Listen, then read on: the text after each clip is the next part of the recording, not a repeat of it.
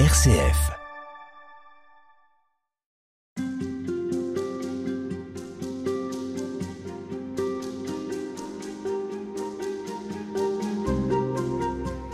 L'Église traverse une crise, on ne cesse de le dire. Une des réalités les plus scandaleuses et la plus douloureuse de cette crise, ce sont les abus commis en son sein, souvent par des consacrés. Mais l'Église souffre aussi d'un désintérêt évident de la part de nos contemporains dans une société en pleine sécularisation. Alors cette Église vieille de 2000 ans a-t-elle un avenir? Si oui, lequel? Et comment le préparer? Frère Gonzague, bonjour. Bonjour. Nous allons essayer avec vous de réfléchir à ces questions.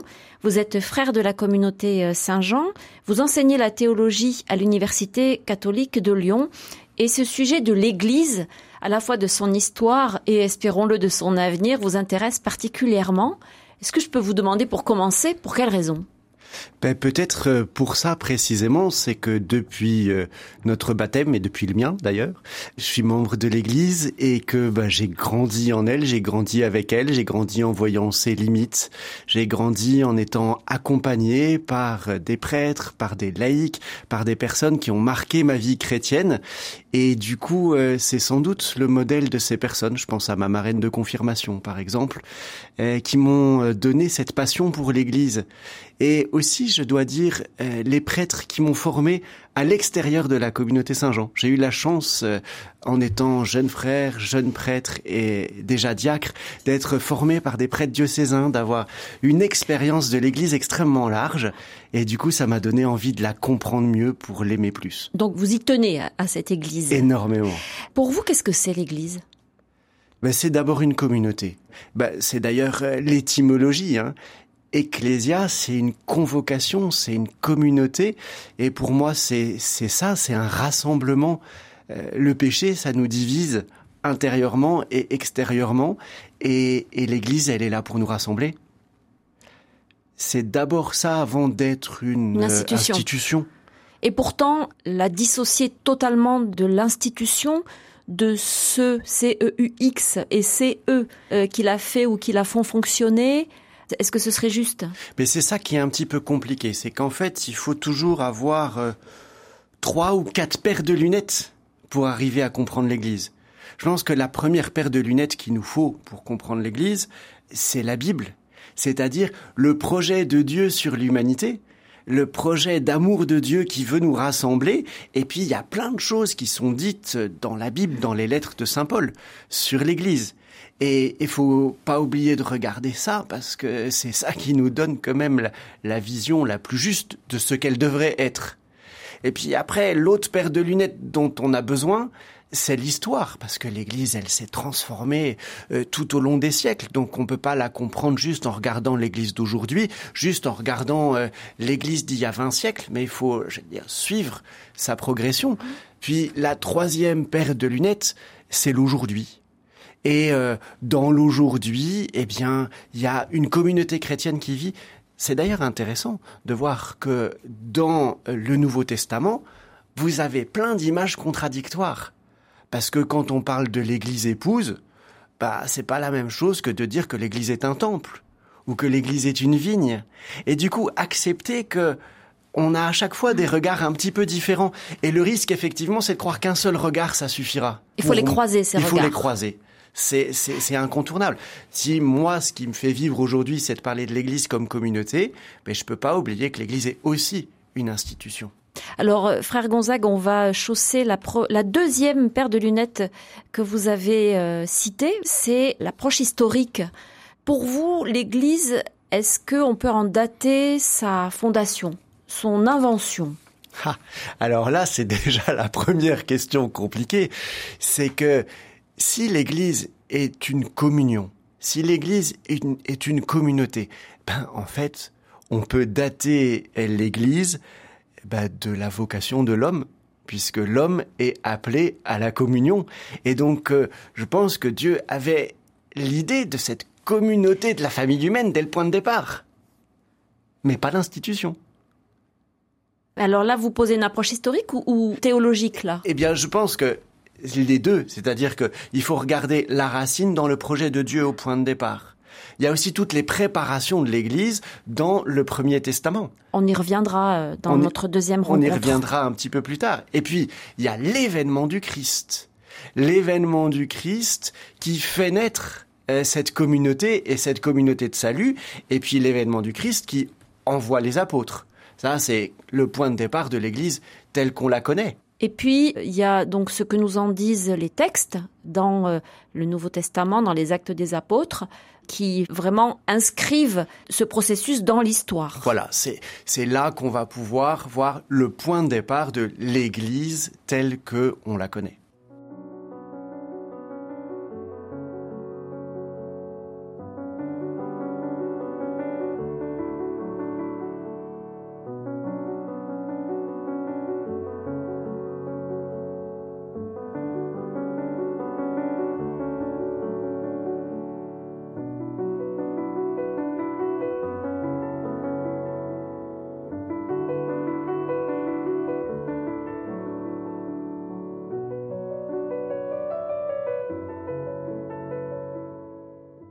Alors cette histoire euh, de l'Église, donc frère Gonzague, elle est chahutée, elle est longue. Si on prend les choses d'un point de vue strictement historique, on la date d'à peu près 2000 ans. Elle en a connu des vicissitudes, des moments de gloire, euh, des moments de, de détresse. Oui, et c'est justement ça qui, à mon sens, nous permet de prendre au sérieux les difficultés actuelles, sans se laisser euh, écraser finalement par la fameuse crise dont on ne cesse de parler. Parce que, euh, regardez, dès les actes des apôtres, on voit des difficultés. C'est très rigolo parce que, vous savez, il y a les fameux sommaires des actes des apôtres. Tout le monde était assidu à la prière, à la communion fraternelle, à l'enseignement des apôtres. On mettait tout en commun. Mais n'empêche que juste après, vous avez euh, l'histoire d'Ananie et Saphir qui essayent de récupérer leurs biens. Et puis vous avez une petite mention. Euh, on s'échauffa, puis on se sépara. Et puis, une belle engueulade, quoi. Une, belle engueulade résumée euh, en, deux mots un peu sobres. Et puis, vous avez évidemment ce qu'on a appelé euh, dans les Actes des Apôtres au chapitre 15, le Concile de Jérusalem, un petit peu la première crise. Comment est-ce qu'on fait cohabiter des chrétiens qui viennent du judaïsme et des chrétiens qui sont en dehors du judaïsme?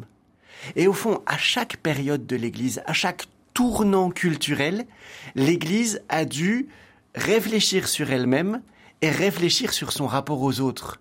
Regardez, il y a eu une grande crise qu'on a appelée la crise arienne au IVe siècle. L'arianisme, c'est une négation de l'égalité entre le Père et le Fils. C'est de dire que le Fils, il est inférieur au Père. Eh bien, pendant cette crise arienne, on dit que 80% des évêques étaient ariens. Bah, pourtant, l'Église, elle est toujours là. Donc euh, l'Église a dû faire face aussi tout au long de son histoire à des tendances qui naissaient ou qui commençaient à s'affirmer et dont elle ne, voulait pas. Elle était attentive à garantir une forme d'orthodoxie. C'est ça, mais c'est pas euh, d'abord serrer les boulons, c'est pour être fidèle à sa mission, parce que Dieu tel qu'on doit l'annoncer et le message du Christ tel qu'on doit l'annoncer, il nous dépasse toujours. Donc on doit utiliser des mots qui sont les plus justes possibles, non pas pour être strict et parce qu'on a avalé un balai et qu'il faut se tenir droit et, respecter le dogme, mais juste respecter ce Dieu tout autre qui vient à nous et qui nous appelle. Ce qui euh, parfois euh, heurte les esprits, c'est de repenser à travers l'histoire à la puissance dont l'Église a joui à certaines périodes et dont elle a usé, parfois abusé selon certaines interprétations. C'est clair, et c'est pour ça que euh, on peut réaffirmer et on doit réaffirmer régulièrement et à toutes les époques que notre norme, c'est l'Évangile, et de pouvoir relire l'histoire de l'Église à l'aune de l'Évangile et de dire, ben là, dans tel ou tel aspect de son histoire, elle n'a pas été nécessairement, en toute chose, fidèle à l'Évangile. Et il est aussi important de reconnaître, de se réjouir de tout ce qu'elle a fait qui a contribué à la dignité des personnes, qui a contribué à leur éducation, à prendre soin des plus démunis, enfin sa vocation vraiment euh, d'être au chevet des, des plus nécessiteux. Et puis il faut faire attention à ne pas lire le passé toujours dans, dans la lumière du présent, parce qu'aujourd'hui, on a une conscience différente, et du coup, il y a des anachronismes et des contresens. Il y a des choses qui, aujourd'hui, euh, nous heurtent, mais qui, dans le contexte culturel dans lequel ça s'est passé, ne heurtaient pas les personnes. Et aujourd'hui, on se dit, on peut plus vivre comme ça. Ok, c'est clair, on peut plus vivre comme ça. Mais qu'est-ce qui dit que quand on vivait comme ça à l'époque, c'était terrifiant, pas forcément. Et on n'a pas besoin de condamner le passé pour évoluer, en fait. Il faut juste regarder le présent tel qu'il est et l'évangile tel qu'il est. Et essayer de faire dialoguer la société telle qu'elle est, l'humanité telle qu'elle est, avec l'évangile. Puis ce qui est intéressant à souligner, c'est aussi euh, la capacité que cette Église a depuis quelques décennies, c'est finalement pas si vieux que ça, à euh, aborder son histoire, l'histoire des textes d'un point de vue scientifique. L'étude historique des textes, à travers notamment l'archéologie et puis les sciences qui se sont développées, c'est quelque chose qui est précieux. Alors c'est évident que, par exemple, le développement de l'exégèse, euh, c'est-à-dire de la lecture des textes bibliques euh, à l'aune de l'archéologie, à l'aune de l'histoire, à l'aune de tous les documents que, qu'on a découverts, euh, c'est une, c'est une richesse absolument immense. Et puis, je pense que c'est une richesse de notre époque, du XXe et du XXIe siècle, cette auto-réflexivité, cette, cette grande question qui a habité le Concile. Église, que dis-tu de toi-même? Et, aujourd'hui, on doit répondre à cette question. Mais finalement, euh, dans les siècles passés, ça n'intéressait pas grand monde. Alors qu'aujourd'hui, l'autoréflexivité est essentielle.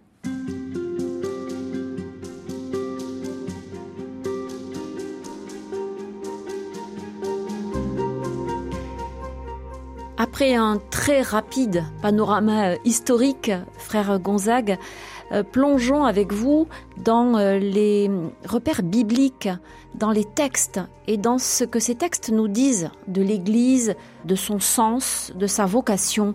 Est-ce que le mot Église à proprement dit apparaît soit dans l'Ancien, soit dans le Nouveau Testament? Alors euh, oui, bah, évidemment, tout dépend dans quelle langue vous le pensez. dans le Premier Testament, on parle de la Kahal Israël, de l'assemblée d'Israël et ça a été traduit dans l'Ancien Testament grec, la Septante, soit par le mot synagogue qui euh, parle de la synagogue, soit ecclésia, l'assemblée.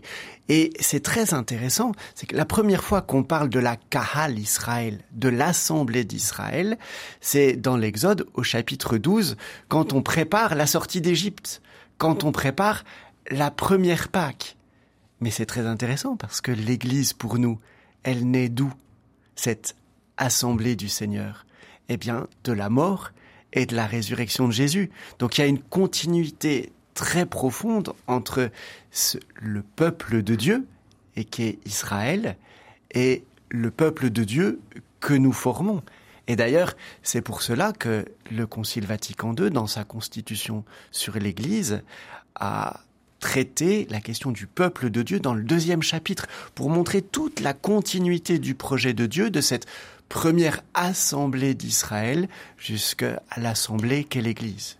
Est-ce que Jésus parle d'Église? Alors, le mot Église, dans la bouche de Jésus, vient dans le fameux euh, chapitre 16 de Saint Matthieu, vous savez, euh, ce qu'on appelle la profession de Pierre, la profession de Césarée, euh, avec cette très belle question.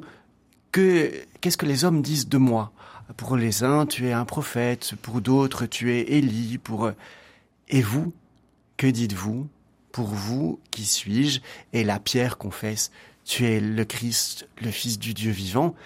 Et, et Jésus lui répond, euh, Heureux es-tu, Simon, fils de Jean, ce n'est pas la chair et le sang, c'est-à-dire c'est pas de ton humanité que tu as imaginé cela, c'est mon Père eh bien, sur ta foi, je construirai mon Église. Et ça, je crois qu'il faut jamais l'oublier, mon Église. Quel sens ça a dans la bouche de Jésus, mon Église? Mais je pense que c'est justement c'est cette communauté-là qui est fondée sur sa mort et sa résurrection. C'est pas le premier passage de la mer Rouge, c'est ma mort et ma résurrection qui fondent cette communauté-là. Alors, euh, vous parlez de communauté, c'est vraiment cette forme que l'Église a prise au début. Euh, on, le voit à travers les lettres de Saint Paul qui s'adressent à des communautés euh, à Corinthe, à Rome, mm. plus ou moins importantes, qui se forment petit à petit et qu'il faut arriver à harmoniser, à gérer entre guillemets. Et d'ailleurs, c'est très intéressant parce que on sait que les lettres de Paul étaient des lettres circulaires. C'est-à-dire que même si elles étaient adressées à telle ou telle communauté, d'abord ça rassemblait plusieurs communautés, des, communautés d'Asie mineure, et puis on appelait à, envoyer les lettres dans d'autres communautés. Et finalement, c'est les premières encycliques entre guillemets, même si c'est pas du tout ce terme-là, mais c'est très intéressant de voir que les communautés prennent conscience d'elles-mêmes quand elles partagent ensemble la parole, quand elles partagent ensemble des problématiques, quand elles essayent de, de résoudre ensemble des questions qui se posent, de comprendre ensemble le projet de Dieu. Ben, finalement, en parlant au XXIe siècle de synodalité, on n'a rien inventé. C'est ce qui se vivait déjà euh, dans les premières communautés de l'Église. Qui se cherchaient quand même. Qui se cherchaient. Qui, cherchaient à, comprendre quelle était leur vocation, comment elles devaient vivre, euh, comment elles devaient célébrer. C'est-à-dire de comprendre je crois que c'est trois choses, cette compréhension. C'est de comprendre le projet de Dieu à partir de la révélation, de se comprendre eux-mêmes et comprendre comment ils devaient vivre. Euh, leur rapport au judaïsme, ça a été une question euh, très prégnante mm. dans les premières années de l'Église, et leur rapport au monde, puisque l'Église est envoyée pour annoncer la bonne nouvelle du Christ. Elle n'est pas là pour elle toute seule. Et ça, ça me semble essentiel à retrouver pour nous au XXIe siècle.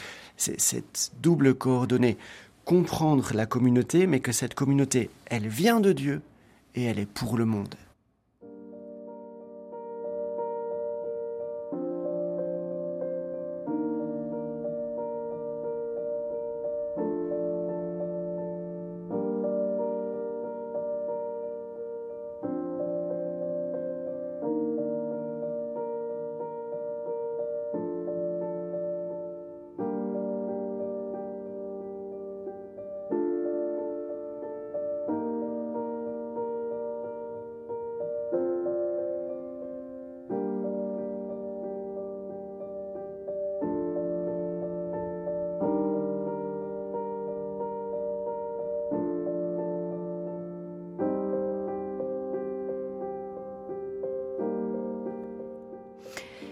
Gonzague, euh, lorsque Jésus parle de l'Église, vous avez cité il y a un instant euh, la façon dont il, euh, il en parle quand il s'adresse à Pierre. Est-ce que, au fil des évangiles, on peut trouver une sorte de feuille de route concernant l'Église, ce qu'il voudrait qu'elle soit, ce qu'il faudrait en faire? Ah, Il me semble qu'il y a deux choses essentielles. C'est deux, deux injonctions très fortes du Christ. Euh, je vais vous dire la première et la deuxième, je ne sais pas quelle est l'ordre de priorité justement. Mais la première injonction, c'est la mission. Allez euh, de toutes les nations, faites des disciples, baptisez-les au nom du Père et du Fils et du Saint-Esprit et apprenez-leur à garder tout ce que je vous ai enseigné. Donc la mission, c'est la première euh, coordonnée, la première feuille de route. Et l'autre, l'autre injonction du Christ qui me semble être centrale dans sa feuille de route, c'est aimez-vous les uns les autres. À ceci tous vous reconnaîtront pour mes disciples, à l'amour que vous aurez les uns pour les autres, ce que Jésus dit euh, dans le chapitre 13 euh, de l'évangile de Saint Jean, euh, au moment où il lave les pieds de ses disciples. Et je pense profondément que cette coordonnée-là, cet aspect de la feuille de route de l'Église est profondément à redécouvrir aujourd'hui. Donc la mission et, et l'amour. Ouais, tout simplement. Vous avez parlé des images qu'on trouve dans les Écritures euh, pour signifier ce qu'est l'Église Alors, il y a une image qui revient très souvent, euh, qu'on retrouve entre autres dans la première lettre aux Corinthiens au chapitre 12 et au chapitre 13, c'est l'image du corps. Euh, L'Église est le corps du Christ. Et évidemment, quand on entend corps, ça fait résonner le corps qu'est l'Église avec le corps réel du Christ, avec l'humanité réelle du Christ et avec le corps eucharistique, ceci est mon corps. Euh, vous avez une autre image qui revient régulièrement et qui est très intéressante parce qu'elle est très présente dans la première alliance, c'est l'image de la vigne. Euh, la vigne, euh, dans euh, Saint Jean au chapitre 15, où Jésus dit ⁇ Je suis la vigne et vous êtes les sarments ⁇ Et même dans les synoptiques, Jésus utilise souvent, euh, dans Saint Matthieu par exemple, euh, l'image de la vigne dans la parabole des vignerons homicides. Qu'est-ce que ça dit? Je pense que ça dit la communion, puisque je suis le, le, cep, vous êtes les sarments, et hors de moi, vous ne pouvez rien faire. On imagine bien que quand vous coupez une branche de sarment de la vigne, bah, il ne peut pas porter du fruit. Et pour moi, l'intérêt de l'image de la vigne, c'est de dire, on est là pour être fécond, c'est-à-dire pour donner la vie, pour transmettre la vie. Et cette vie-là, on va la prendre dans la mesure où on est attaché au pied qu'est le Christ. Et du coup, c'est toujours une question pour l'Église. Est-ce que je suis suffisamment attaché au Christ? Ou est-ce que je suis plus attaché à mes projets, à mes idéaux, à mes peurs, à mes problèmes? Est-ce que je suis bien une vigne? Ou est-ce qu'il faut peut-être tailler un peu la vigne? Parce que si la vigne, elle se taille tous les ans, euh, peut-être que la vigne de l'Église, faut la tailler. Une autre image? Alors vous avez une qui est qui me paraît aussi très importante, c'est celle du temple, euh, parce que le temple, c'est euh, vous êtes les pierres vivantes, dit saint Pierre. Vous êtes une communauté sacerdotale, euh, un temple qui est fait de pierres vivantes. Et Paul qui dit euh, dans la lettre aux Corinthiens, euh, vous êtes le temple de Dieu et l'Esprit Saint habite en vous. Et le temple, Jésus dit qu'il est lui-même le temple.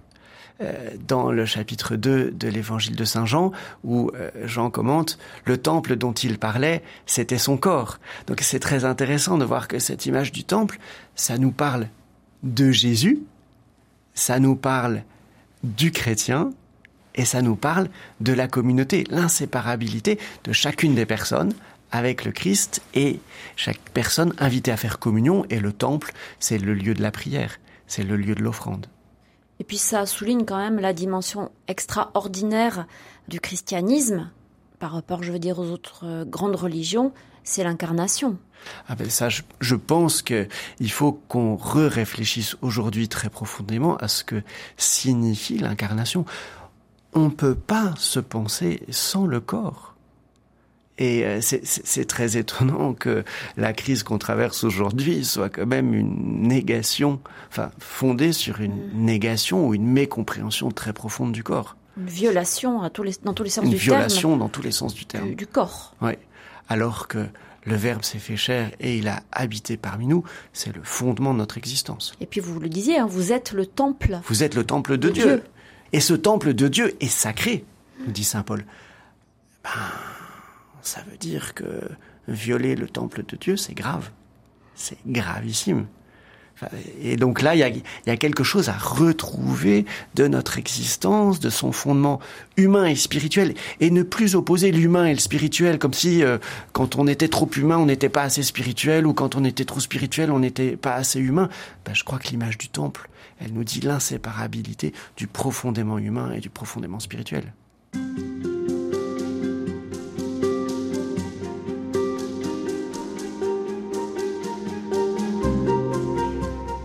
Gonzague, vous avez euh, insisté sur euh, l'importance de la communauté. C'est d'ailleurs le sens du mot Église, Ecclésia, c'est ce qui nous rassemble. Et euh, pour les, chrétiens, les catholiques en particulier, ce qui nous rassemble, c'est l'Eucharistie. En quoi est-ce que c'est si important d'associer Église et Eucharistie?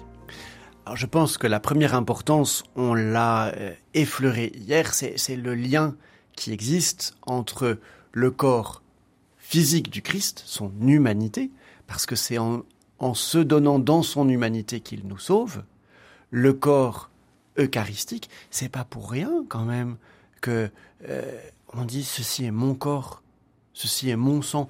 Il aurait pu dire à ses apôtres, bah écoutez, alors euh, moi j'ai soufflé sur vous, vous savez comme dans le chapitre 20 de l'évangile de Saint Jean, il souffla sur eux et leur dit recevez l'Esprit Saint. Il aurait pu dire aux apôtres, ben vous soufflerez sur la communauté et euh, ils recevront l'Esprit Saint et ce sera très bien. Ben non, il choisit de donner son corps. Il choisit de donner son corps pour que la communauté fasse corps.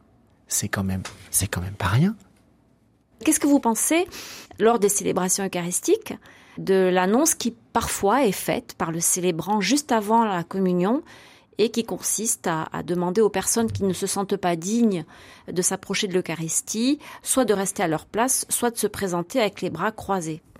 Eh ben moi, je le fais dans l'autre sens. Je parle pas de la question de l'indignité parce que de toute façon, on confesse tous notre indignité avant d'aller communier, je vous rappelle.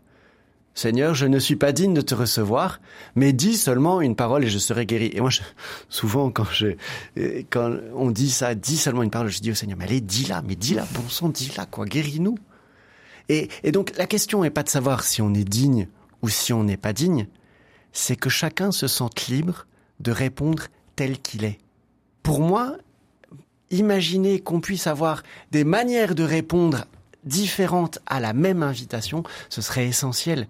Qu'on arrête justement de, de, de se stigmatiser, qu'on accepte que, eh bien, il y en a qui viennent communier sacramentellement, il y en a qui communieront intérieurement en se déplaçant, il y en a qui communieront intérieurement sans se déplacer. Si on le prenait du côté positif, plutôt que du côté négatif. Le risque sinon, c'est euh, au lieu de rassembler la communauté, est-ce que ça pourrait être d'exclure ceux qui déjà se sentent parfois un peu à la marge? Bah, On voit bien, et c'est le, le, paradoxe euh, qui, qui fait souffrir, de se dire que on se chamaille, on se dispute principalement autour des questions liturgiques. Et donc que finalement, ce qui fait notre unité, finit par être la cause principale de nos divisions. C'est quand même un, un véritable paradoxe. Et l'Eucharistie en particulier, parce que c'est quand même le, le, point central. Et l'Eucharistie euh, en particulier. Mais du coup, il me semble qu'il y a une question fondamentale, une question euh, qui est à la fois euh, théologique et spirituelle euh, qu'on doit se poser, c'est pourquoi vais-je communier? Et je me suis profondément posé cette question euh, pendant la crise du Covid, où euh, bah, on n'avait pas le droit de se rassembler, où certains chrétiens disaient mais moi je veux ma messe. Je mais est-ce que tu communies pour toi? Pourquoi a-t-on besoin de se rassembler?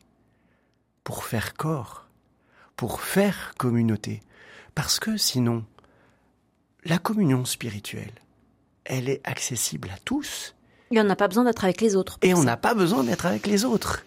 Et, et, et, je pense que pour moi, cette crise du Covid, si on la lit bien, elle nous dit quelque chose d'essentiel. C'est dire, mais la communion spirituelle, c'est le point de départ et la fin. Si on communie sacramentellement au corps du Christ, c'est pour être unis spirituellement à Dieu qui est esprit. C'est comme Jésus qui le dit à la Samaritaine, Dieu est esprit et c'est en esprit et en vérité qu'il faut l'adorer. La communion eucharistique, c'est pas une fin en soi. Oui, le mystère de l'Eucharistie est grand, oui, c'est la présence substantielle de Jésus, mais c'est un sacrement. Mais ça, et donc ça n'est pas la raison d'être de l'Église? Ça, ça l'est, mais la raison d'être de l'Église, c'est de faire corps. C'est d'être le sacrement de l'unité, de l'unité du genre humain et de l'unité des hommes avec Dieu. Et, et l'Eucharistie, ça reste un moyen, ça reste le plus grand moyen, ça reste la clé de voûte. Mais parfois, vous savez, il y a des gens qui nous râlent dessus après la messe. Mais, bah, écoutez, si communier sacramentellement, ça vous met dans cet état-là, c'est pas la peine. Hein je dis souvent sacramentellement, c'est-à-dire en ayant euh, reçu rece recevoir le corps du ouais. recevoir le corps du Christ. C'est de temps en temps, je dis ça à mes paroissiens pour les faire bisquer. Je leur dis mais écoutez, le meilleure manière de perdre la foi, c'est d'écouter des chrétiens le dimanche sur le parvis après la messe. Ben, parfois, je dis mais on a des discussions, mais est-ce qu'on a reçu le sacrement de l'unité ou est-ce qu'est-ce qu'on a reçu en fait? Et, et du coup, enfin pour moi c'est ça l'enjeu.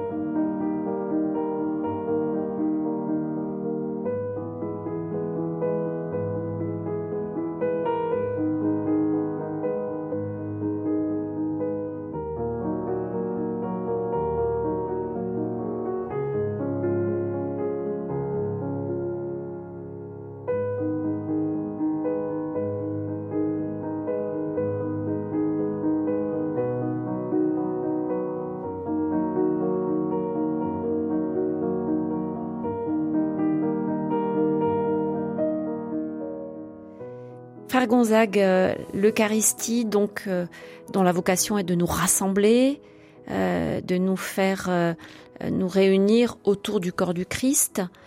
Et quand certaines communautés en sont privées, qu'est-ce qui leur reste?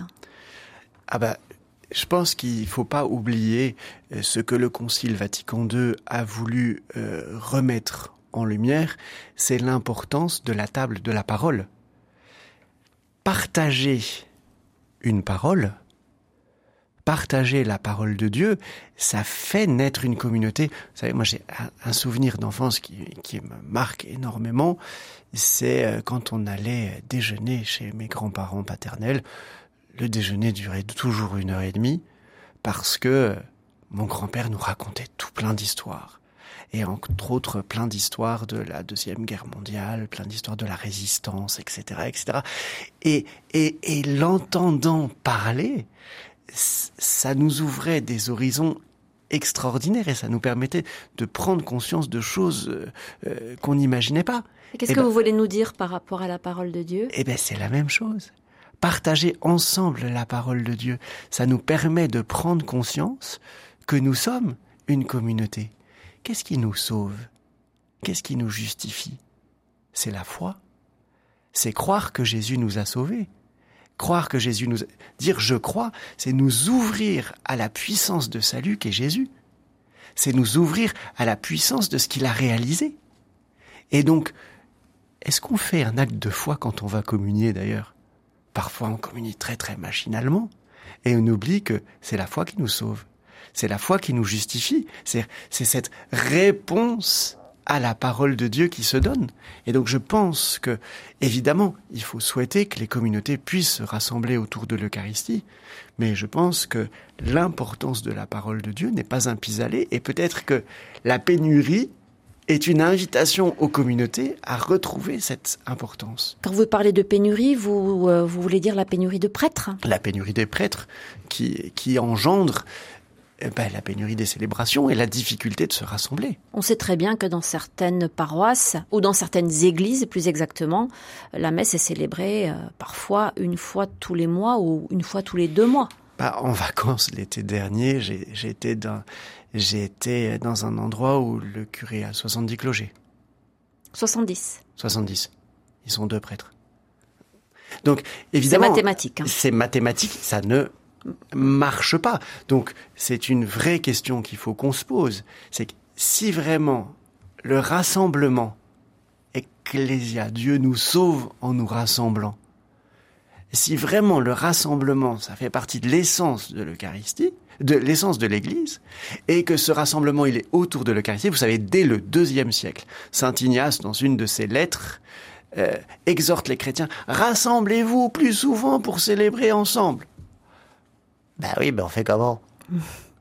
Et donc je pense qu'il y a une question essentielle liée à l'existence de l'Église qu'il faut se poser pour aujourd'hui. Et prendre le temps de laisser résonner la question. Quelle est la solution?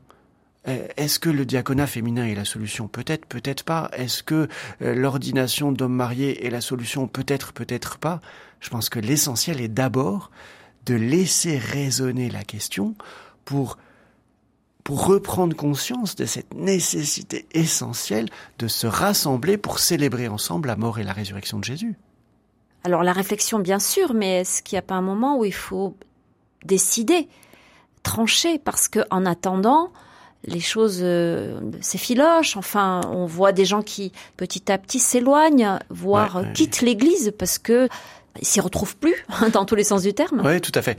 Euh, ça, c'est un vrai problème qu'avec l'accélération mm. de notre société contemporaine. On voudrait des, des réponses tout de suite. On hein. veut des réponses tout de suite. Et c'est vrai parce que si on répond pas assez vite, on va aller dans le mur. Et en même temps, si on ne se pose pas les bonnes questions, on risque de ne pas donner les bonnes réponses. Et pour moi, les, les, les questions essentielles, on, on y reviendra, les questions essentielles, elles sont anthropologiques. C'est le rapport au temps et le rapport au lieu. Jusqu'à il y a 50 ans, se réunir au même endroit chaque semaine était une évidence. Mais aujourd'hui, le rapport des gens au territoire a changé. Le rapport des gens au temps a changé. Et donc, comment faire communauté eucharistique le dimanche, sachant que les gens sont partis souvent le dimanche et que la régularité temporelle ne parle plus à nos contemporains. Donc, pour moi, il faut répondre à ces questions, faute de quoi on risque de chercher des solutions qui n'en sont pas.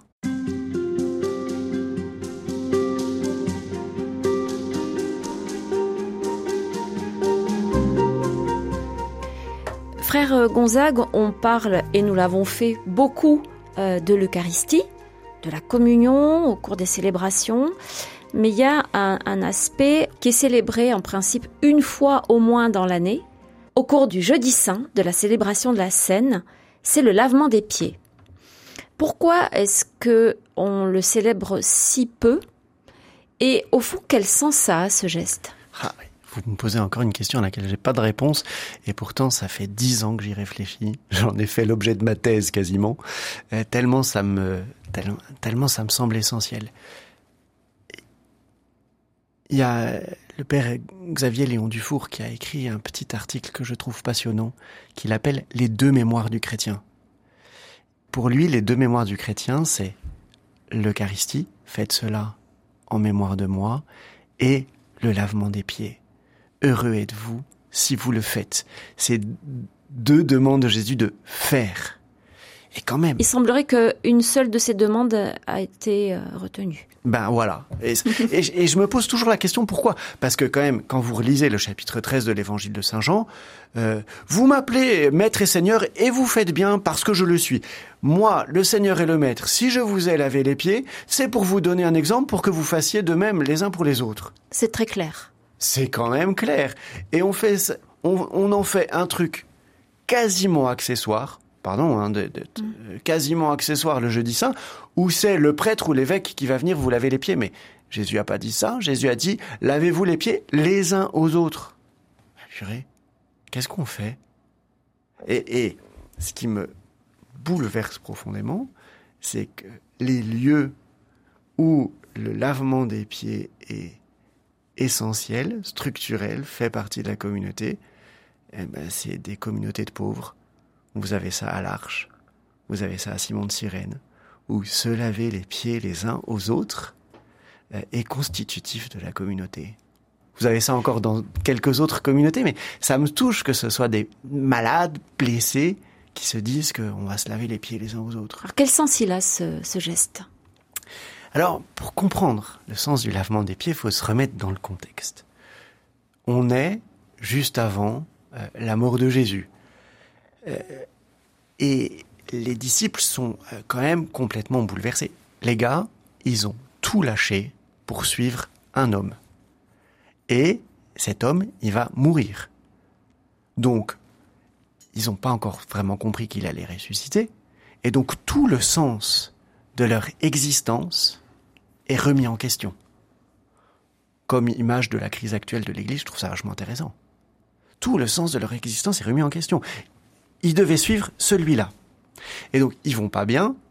Les, les trois disciples dont on vous parle dans le chapitre 13, c'est Pierre qui va renier, Judas qui va trahir, et le disciple bien-aimé qui est heureusement là pour sauver tout, mais qui dit rien. Alors, ça, on va pas loin avec ça. Et donc, les gars, ils sont complètement perdus. Ils comprennent pas plus le sens de leur existence. Ils comprennent pas le sens de la mort de Jésus, évidemment. Et Jésus leur dit, au verset 33 du chapitre 13, Là où je vais, vous ne pouvez pas aller maintenant. Aimez-vous les uns les autres comme je vous ai aimé, verset 34, et verset 35, à ceci tous vous reconnaîtront pour mes disciples à l'amour que vous avez les uns pour les autres. Ah, tiens, ils étaient là pour suivre le Christ, et le Christ leur dit, vous ne pourrez plus me suivre, mais vous pourrez faire attention les uns aux autres, vous pourrez vous aimer les uns les autres, et c'est en vous aimant les uns les autres qu'on vous reconnaîtra pour mes disciples. Et donc en fait, Jésus est en train de leur dire, mais il y a une nouvelle manière d'être disciples. Parce que dans l'évangile, quand vous les voyez discuter entre eux, c'est que de la jalousie, euh, des, des, disputes et des machins. Donc la communauté des apôtres, c'est pas reluisant. Mais alors quand il leur dit aimez-vous les uns les autres, ça veut dire quoi exactement? Eh bien justement, ce qui est très intéressant, c'est que euh, verset 34, c'est aimez-vous les uns les autres. Mais n'oublions pas la première moitié. Jésus a lavé les pieds de ses disciples et a demandé aux disciples de se laver les pieds les uns aux autres. Et donc c'est aimez-vous, mais aimez-vous en vous lavant les pieds les uns aux autres, c'est-à-dire en prenant soin les uns des autres. Vous savez, en vous mettant au service les uns des autres. Les, au service les uns des autres. Puis laver les pieds, c'était le geste de l'esclave. Non, non, ben là, ce sera plus le geste de l'esclave, ce sera le geste du frère. vous savez, quand on, voit des gens qui, euh, qui sont handicapés et qui souffrent des pieds, ça fait mal. Euh, des pieds. Ça sent mauvais. C'est pas évident de. C'est pas la partie du corps la plus présentable. C'est pas la partie du corps la plus présentable. Et c'est pourtant ça que nous demande le Christ. C'est ça que le Christ nous demande de faire.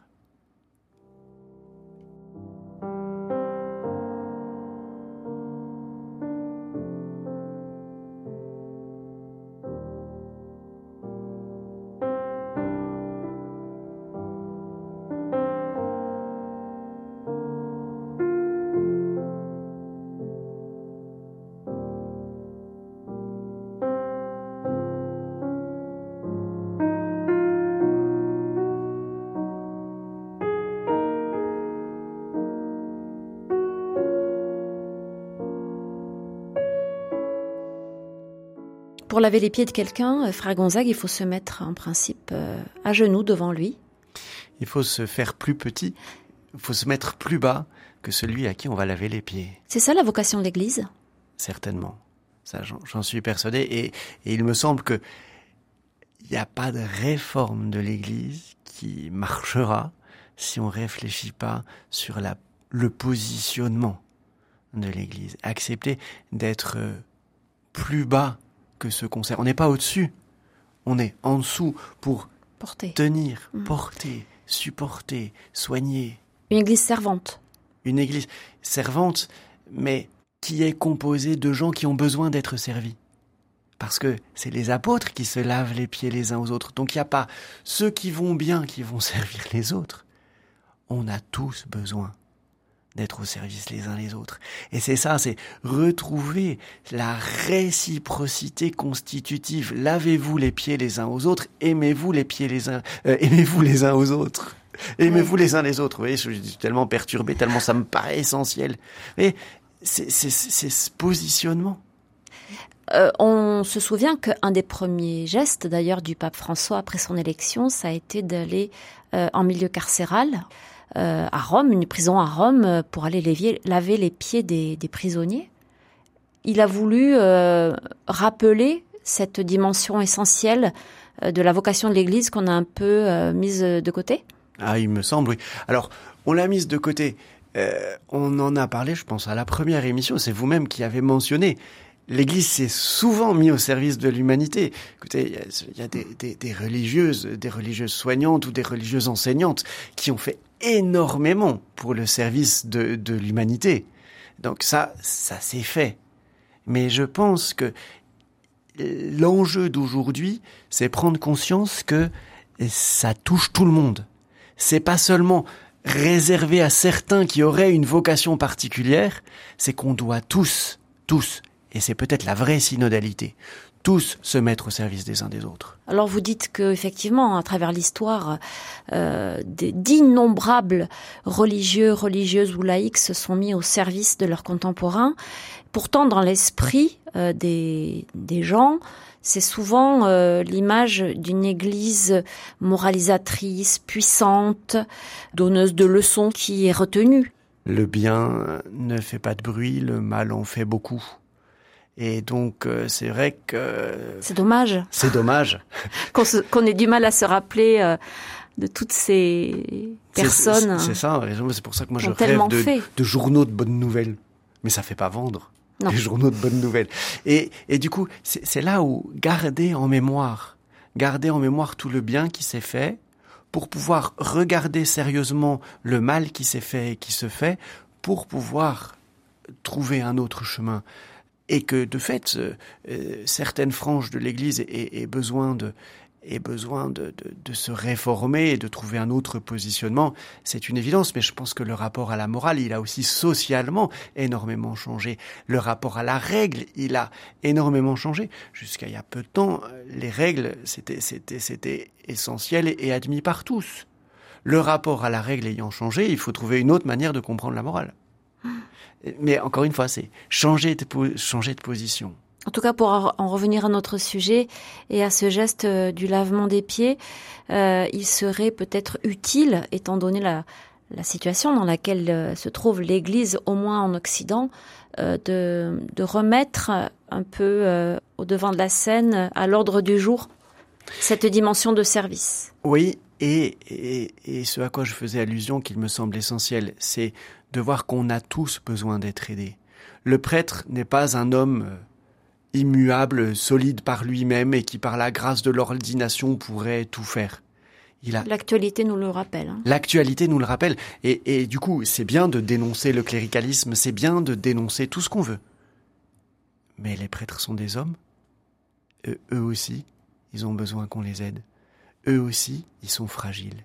Si tous les membres de l'Église, tous ensemble, reconnaissaient leur fragilité, et qu'on confessait tous notre fragilité devant le Christ et qu'on demandait tous ensemble au Christ de venir nous sauver pour que chacun on prenne notre place là où on est pour prendre soin les uns des autres.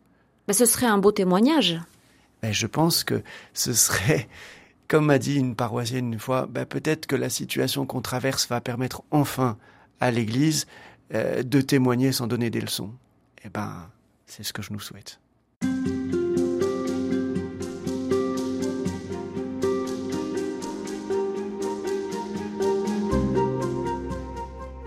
Frère Gonzague, nous euh, concluons euh, ensemble cette série d'entretiens consacrés à l'Église, à son histoire et puis surtout euh, à ce qui l'attend. Est-ce que vous pensez qu'elle a un avenir, cette Église? Bah écoutez, j'espère, sinon faut que j'aille pointer au chômage tout de suite. la question, c'est de savoir quelle est sa destinée? Pour comprendre l'avenir institutionnel de l'Église, faut reprendre nos lunettes bibliques et théologiques et dire, mais finalement, quelle est sa vocation? Pour comprendre son avenir, il faut comprendre sa vocation. Alors, euh, si sa vocation, c'est d'être configuré au Christ, si sa vocation, c'est de suivre le Christ et de prendre le chemin que le Christ a emprunté, ben, l'Église passera peut-être par la mort. Mais il faut pas qu'on oublie qu'après la mort du Christ, il y a sa résurrection. Alors, je pense qu'on ne peut pas réfléchir institutionnellement sans réfléchir sur la vocation. Et on ne peut pas regarder la vocation sans regarder les enjeux institutionnels. C'est toujours le paradoxe et la tension quand on est euh, soit un théologien de l'Église, soit un praticien. C'est euh, faut regarder ces deux aspects. Euh, quand vous parlez de, mort et de résurrection, ça signifie qu'elle pourrait voir disparaître ou mourir un certain nombre de, réalités dont on pense qu'elles ont toujours existé, ce qui reste à prouver, et d'autres choses émergeraient, verraient le jour. Vous savez Ça veut dire qu'il faut accepter, il faut renoncer à certaines choses? Vous savez que quelqu'un comme Jérôme Fourquet euh, réfléchit beaucoup sur ces, sur ces questions-là, sur la, la sociologie de l'Église, et à vue humaine, les chiffres sont évident. On parle de, de toujours de l'Occident et particulièrement de, la France, de notre, hein, quand de même, notre, hein. de notre Occident. Oui. Parce que dans, euh, dans, les pays du Sud, la réalité, pour le moment, la est réalité est tout, même, hein. tout, à fait différente. En tout cas, dans nos pays, parce que le problème, c'est que c'est difficile de faire des généralités, parce que les cultures sont tellement différentes qu'on peut pas penser l'Église en dehors d'une culture. Euh, donc, je sais, je mm. sais pas quoi dire pour l'Afrique et parler de l'Église en Afrique, ça n'a pas ça n'a pas de sens parce que chaque pays a une culture différente et à l'intérieur même d'un pays, il y a des cultures différentes. Mais en tout cas, pour nous en Occident, à regarder les chiffres de la sociologie, c'est-à-dire les chiffres du nombre de mariages, du nombre de baptêmes et du nombre d'ordinations, euh, bah, en 2050, euh, c'est fini. À vue humaine. Mais ça veut. La question, c'est quelle est la vocation Oui, et puis qu'est-ce qui est fini Cette, cette manière-là de vivre l'Église. Euh, mais je pense qu'il y, y, a des questions qu'on se pose pas suffisamment. Les sacrements, ils sont toujours liés à une catéchèse dans l'histoire de l'Église. On catéchise, on annonce le Christ, et parce qu'on annonce le Christ, on va vivre en communion avec lui. Et cette communion avec lui, elle va passer par les sacrements. Mais aujourd'hui, dans la pratique, dans nos pratiques, quel est le lien entre la catéchèse et les sacrements? Moi-même, j'administre beaucoup de baptêmes en ayant rencontré les personnes deux fois et en les retrouvant plus beaucoup après. Je célèbre un certain nombre de mariages où je vais pas retrouver les couples dans ma communauté chrétienne après. Donc il y a, une, vraie question sur la pratique des sacrements. Pour moi, la question qu'il y a derrière, c'est annoncer l'évangile. Mais est-ce qu'on veut annoncer l'évangile? Et quelle est cette bonne nouvelle de l'évangile? Euh, Il y, a, y, a, des le sociologue euh, Jean-Louis Schlegel qui a écrit ce, bouquin absolument terrible qui s'appelle Vers l'implosion. Il faut entendre euh, ces, ces, questions, il faut entendre euh, ces interpellations et où il il associe l'annonce de l'évangile avec euh, avec une espèce de conquête territoriale. Mais non, c'est pas de ça qu'il s'agit. C'est quoi l'annonce de l'évangile? C'est quoi l'annonce de l'évangile? Est-ce que pour nous la mort et la résurrection du Christ, est-ce que la vie de Dieu qui nous est offerte est une bonne nouvelle? Et c'est ça pour moi. Est-ce que cette vie de Dieu est une bonne nouvelle? Et si elle est une bonne nouvelle, on va faire en sorte de vivre et d'être vivant.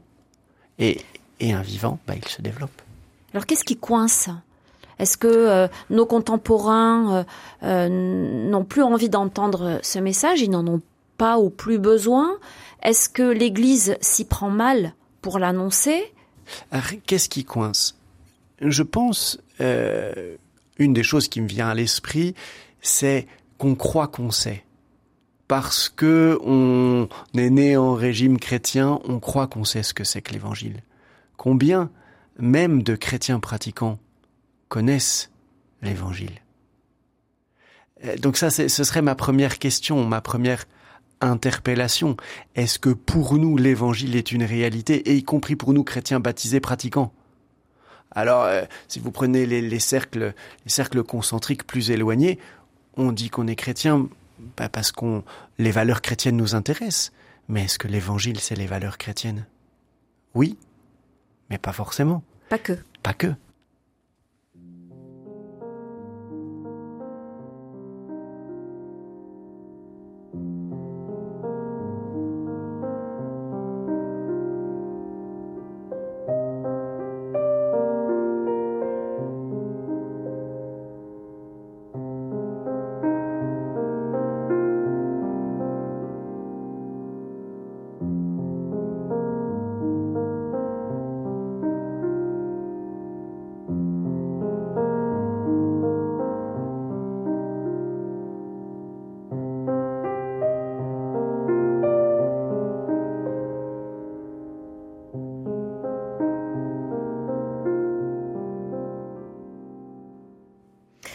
Frère Gonzague, cette église, elle a besoin de se réformer selon vous? Elle a besoin d'interroger ce qu'elle est, qui elle est, comment elle fonctionne? Ça, ça c'est évident. Et vous savez, il y a un théologien suisse bien connu, Hans Urs von Balthasar, qui a écrit un, un petit bouquin qui s'appelle Raser les bastions. Est-ce que est-ce qu'on accepte de raser les bastions, de dire bah non, il y a des trucs qu'on ne veut plus faire et des trucs qu'on veut inventer. Ce qui m'étonne, c'est que j'ai la chance de travailler avec des acteurs de terrain et avec des collègues théologiens sur l'innovation ecclésiale. Et il y a plein d'innovations dans l'Église, mais elles sont à la périphérie de la structure aujourd'hui. Donc la question, c'est comment on va pouvoir mettre ces innovations euh, chrétiennes, ces innovations ecclésiales, non pas à la périphérie de la structure, mais à l'intérieur de la vie. C'est-à-dire que par exemple les, les évêques s'en emparent, les évêques leur donnent euh, leur chance entre guillemets, ou, ou les intègrent complètement au diocèse, euh, des choses comme ça. Oui, mais sans doute, sans doute pas que les évêques, mais je pense que toutes les questions qui touchent à la diaconie, au service des autres, ce dont on parlait euh, hier avec le lavement des pieds, comment remettre ça au cœur de ce qu'est l'Église, y compris dans sa dimension institutionnelle. Ça me paraît essentiel. Je pense à nos voisins de Lazare, c'est quand même bouleversant ce Nos voisins parce qu'ils sont juste à côté, hein, Nos dans la maison juste à ju- côté de ce ju- studio. Juste à côté du studio. Quand même, et, et je trouve que Alors, pour nos auditeurs qui ne sauraient pas, Lazare, c'est une vie commune entre des personnes qui ont été à la rue et puis des, des, des, familles, des jeunes couples, des familles et des, jeunes professionnels. professionnels et, et, et c'est quand même très très étonnant ce Habitat qui se vit là, un habitat partagé entre des gens qui ont été en galère, qui ont connu la rue et des, et, et des jeunes étudiants. Donc ça, on voit que ça naît un peu oui. partout. Il y, a- y y plein de pousses partout. Mm. Comment on va entretenir ces pousses? Comment on va euh, enlever le béton autour pour que ça pousse encore plus? Et, et peut-être euh, choisir les lieux où on veut mettre son énergie. Parce qu'on voit aussi une certaine tendance qui consisterait à vouloir absolument colmater les brèches euh, des édifices symboliques hein, euh, qui sont quand même en train de se casser la figure. Bien quoi. sûr. Eh ben, Et c'est là où il faut euh, prendre le temps de discerner. C'est là où, l'appel du pape à, discerner semble essentiel. Qu'est-ce qui, qu'est-ce qui peut, euh, qu'est-ce qu'on peut laisser mourir? Parce que ça correspondait à un besoin à un moment de l'histoire de l'Église Qu'est-ce qu'il faut garder? Parce que c'est essentiel, mais, mais dont on doit réformer la manière de le vivre, la manière de faire Et, et- et qu'est-ce qu'il faut, euh, ce à quoi il faut absolument tenir? Après, c'est vrai que c'est douloureux de laisser mourir, de voir mourir. Je pense par exemple à tous ces petits carmels qui existaient dans des tas de villes en France et qui ferment les uns après les autres et ces carmélites qui se regroupent Mhm. parce qu'elles ne sont plus qu'une poignée. Et, et, et elles sont C'est dur. bouleversantes, ces, ces religieuses. Et, et si un jour on n'en a plus, il manquera une chose essentielle à l'Église. Mais regardez, c'est précisément, il y, a, une association laïque dont j'oublie le nom euh, pour le moment, qui cherche à, à redonner vie sous d'autres formes à ces carmels. Mais et ça, pour moi, c'est un signe de vie. Ou à, à des lieux d'église qu'on est obligé d'abandonner. Et, ce sont des laïcs qui s'emparent de ça en se disant non, ces lieux-là, on peut pas en en faire n'importe quoi. Mais ça, c'est beau. Donc c'est, ça fait partie des choses de voir effectivement qu'il y a des choses qui meurent, mais mais il y a de la vie qui se transmet. C'est peut-être ça la tradition de l'Église, Et dont il faut prendre soin et puis euh, euh, encourager. sous des formes que l'on ne connaît pas, et accepter qu'on ne connaît pas les formes, Et ce qui est très très déstabilisant. Avec un, travail de deuil aussi finalement à, accepter de, faire parce que effectivement on, assiste probablement à la fin de quelque chose. Ah oui, euh, et, et c'est pas grave. Et c'est pas grave parce que l'Église des premiers siècles, on ne sait plus comment elle est, sauf à travers quelques témoignages et quelques livres.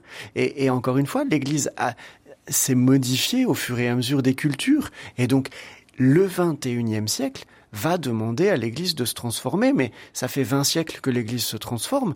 Donc, c'est pas grave, faut juste avoir le, la force intérieure d'accepter de vivre ce processus de transformation. Merci beaucoup frère Gonzague de nous avoir accompagnés dans ces réflexions qui n'ont pas fini bien sûr de d'être menées. Euh, un très grand merci. Je rappelle que vous êtes euh, enseignant en théologie à l'Université catholique de Lyon. Vous êtes également frère de la communauté Saint-Jean. Et merci d'avoir partagé ce temps-là. C'est passé beaucoup trop vite, mais c'était super chouette. Vous reviendrez. Et merci également à Louis-Martin Fermont qui était à la technique.